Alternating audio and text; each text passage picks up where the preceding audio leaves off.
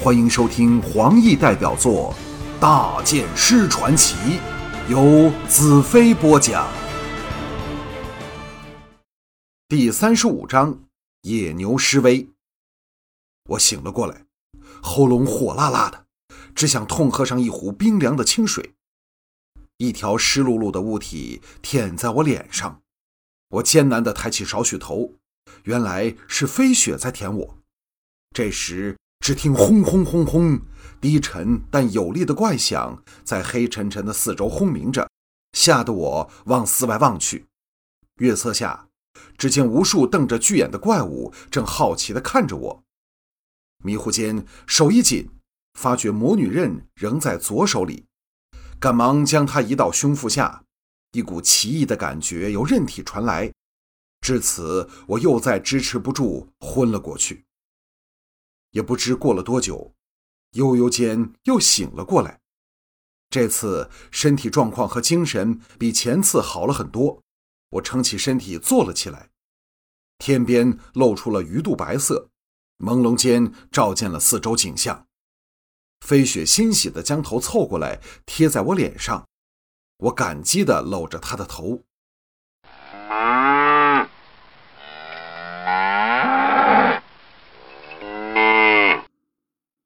四周全是野牛，飞雪竟将我带到野牛群中间，难怪躲过了大元首的跟踪。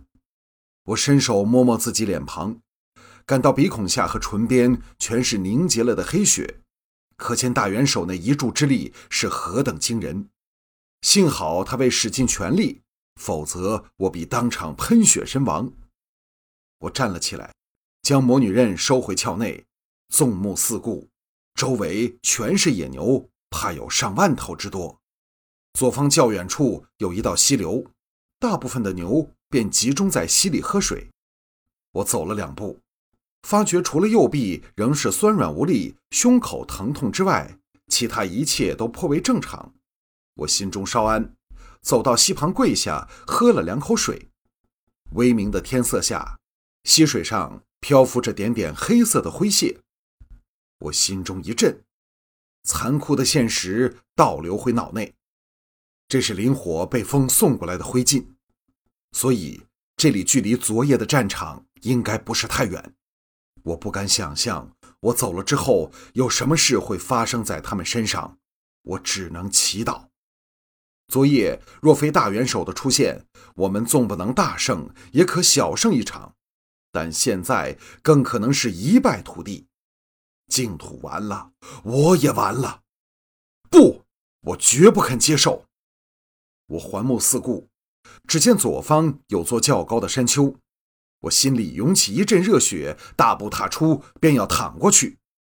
这时，牛群中有几只牛排众而出，挡在我面前，低下头，弯而锋利的角正对着我。我心中大奇，为何我刚才走过来喝水，他们却自动让开路？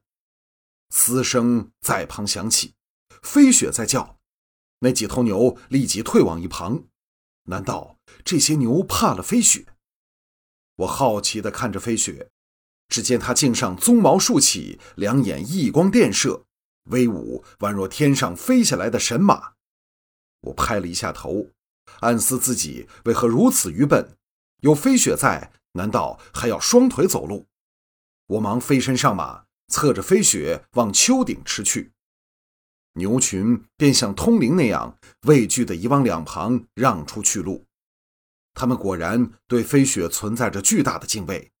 刚才我也是沾了飞雪的光，才能从容地走到溪旁喝水。一会儿后，我已来到高丘之上，眼前出现的情形令我又惊又喜。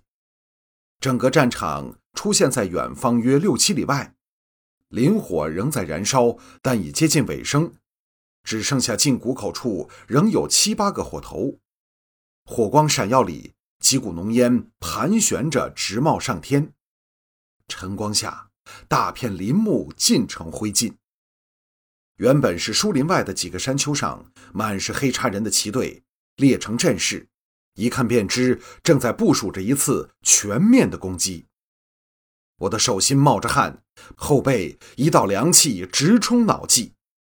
敌人进攻在即，我一个人能发挥什么作用？即使有我在谷内，也不敢轻易有把握对付强悍的黑叉人。何况对方还有一个是普通武器杀不死的大元首。若非有灵活挡路，他们的攻势早已展开了。只听咚咚咚咚，敌人战鼓敲响。我极目向王月谷望去，在黑烟的间隙处，引见太阳战士躲在木栅栏之后，严阵以待。黑叉人的前头部队开始缓缓移动。这么远的距离，我看不到大元首在哪里。不过，总不会躲在一旁休息吧？我咬得下唇都渗出血来，但依然想不到任何能应付这一情况的方法。这时，只听牛声在后响起，我浑身一震，转过头来，望向丘下成千上万的野牛群，想起昨夜马群冲击敌人的混乱场面，他们怕飞雪。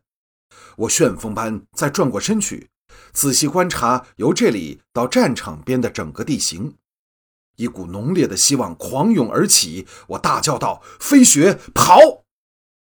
马蹄响处，我侧着飞雪直冲下斜坡，往牛群笔直冲了过去。牛群纷纷退开，让我们长驱直过。不一刻，我已穿过牛群，到了他们之外。我猛抽缰绳，拍着飞雪又驰了回去。牛群往四外退开，但是没能造成太大的骚乱。我心中大急，狂叫道：“飞雪助我，赶他们走！”飞雪真是神马，蓦地跃起前蹄，仰天发出惊天动地的长嘶，后蹄还噔噔噔踏前了几步，差点将猝不及防的我抛了下来。牛群终于动了，先是数十只开始移动，接着是上百只、上千只，动作波浪般迅速传播开去。蔓延到牛群的每一个角落，我侧着飞雪赶在他们后方奔来驰去，有时又抢先一刻矫正他们狂奔的方向，也只有飞雪的体能和速度能办到。说起来令人难以相信，由飞雪发威到现在，只是喝一杯水的功夫，上万头大大小小的野牛已疯狂地向前奔去，蹭踏牛鸣声让人震耳欲聋。卷起的泥尘，连初阳的光也透不进去。不一刻，我失去了方向感，只知在牛群后策马狂奔，声嘶力竭地叫着赶着。我再听不到战鼓的声音，天地间只剩下牛群狂奔的震耳轰鸣。他们的速度比一般奔马还要快。渐渐的，我连听觉也麻木了，天地像一点声音也没有。只有眼前望之不尽的牛背起伏着，海浪般起伏着。深棕色的波浪往战场的方向涌去，惨叫和马嘶声在前方传来。转过一座小山，眼前豁然开朗，战场就在前方。上万头发了狂的牛正由侧翼向黑叉人大军的先锋部队斜冲过去。高举的旗帜横七竖八的倒下，黑叉大军四散逃命。狂牛满山遍野的往前直冲，刹那间，牛群将他们完全淹没。我勒着马头呆望，连我也想不到有如此惊人的成效。位在最后方没有被波及的黑叉军一声发喊，调转马头往远方逃去，好像永远也不想回来的样子。忽然间，难以想象、没有可能的胜利来到了我的手中。我闭上眼睛，不忍再看牛蹄脚风下血肉溅飞的人间炼狱。彩柔和妮雅不知何时来到了我身旁，完全不理会其他人的眼光，纵体入怀，紧搂着我。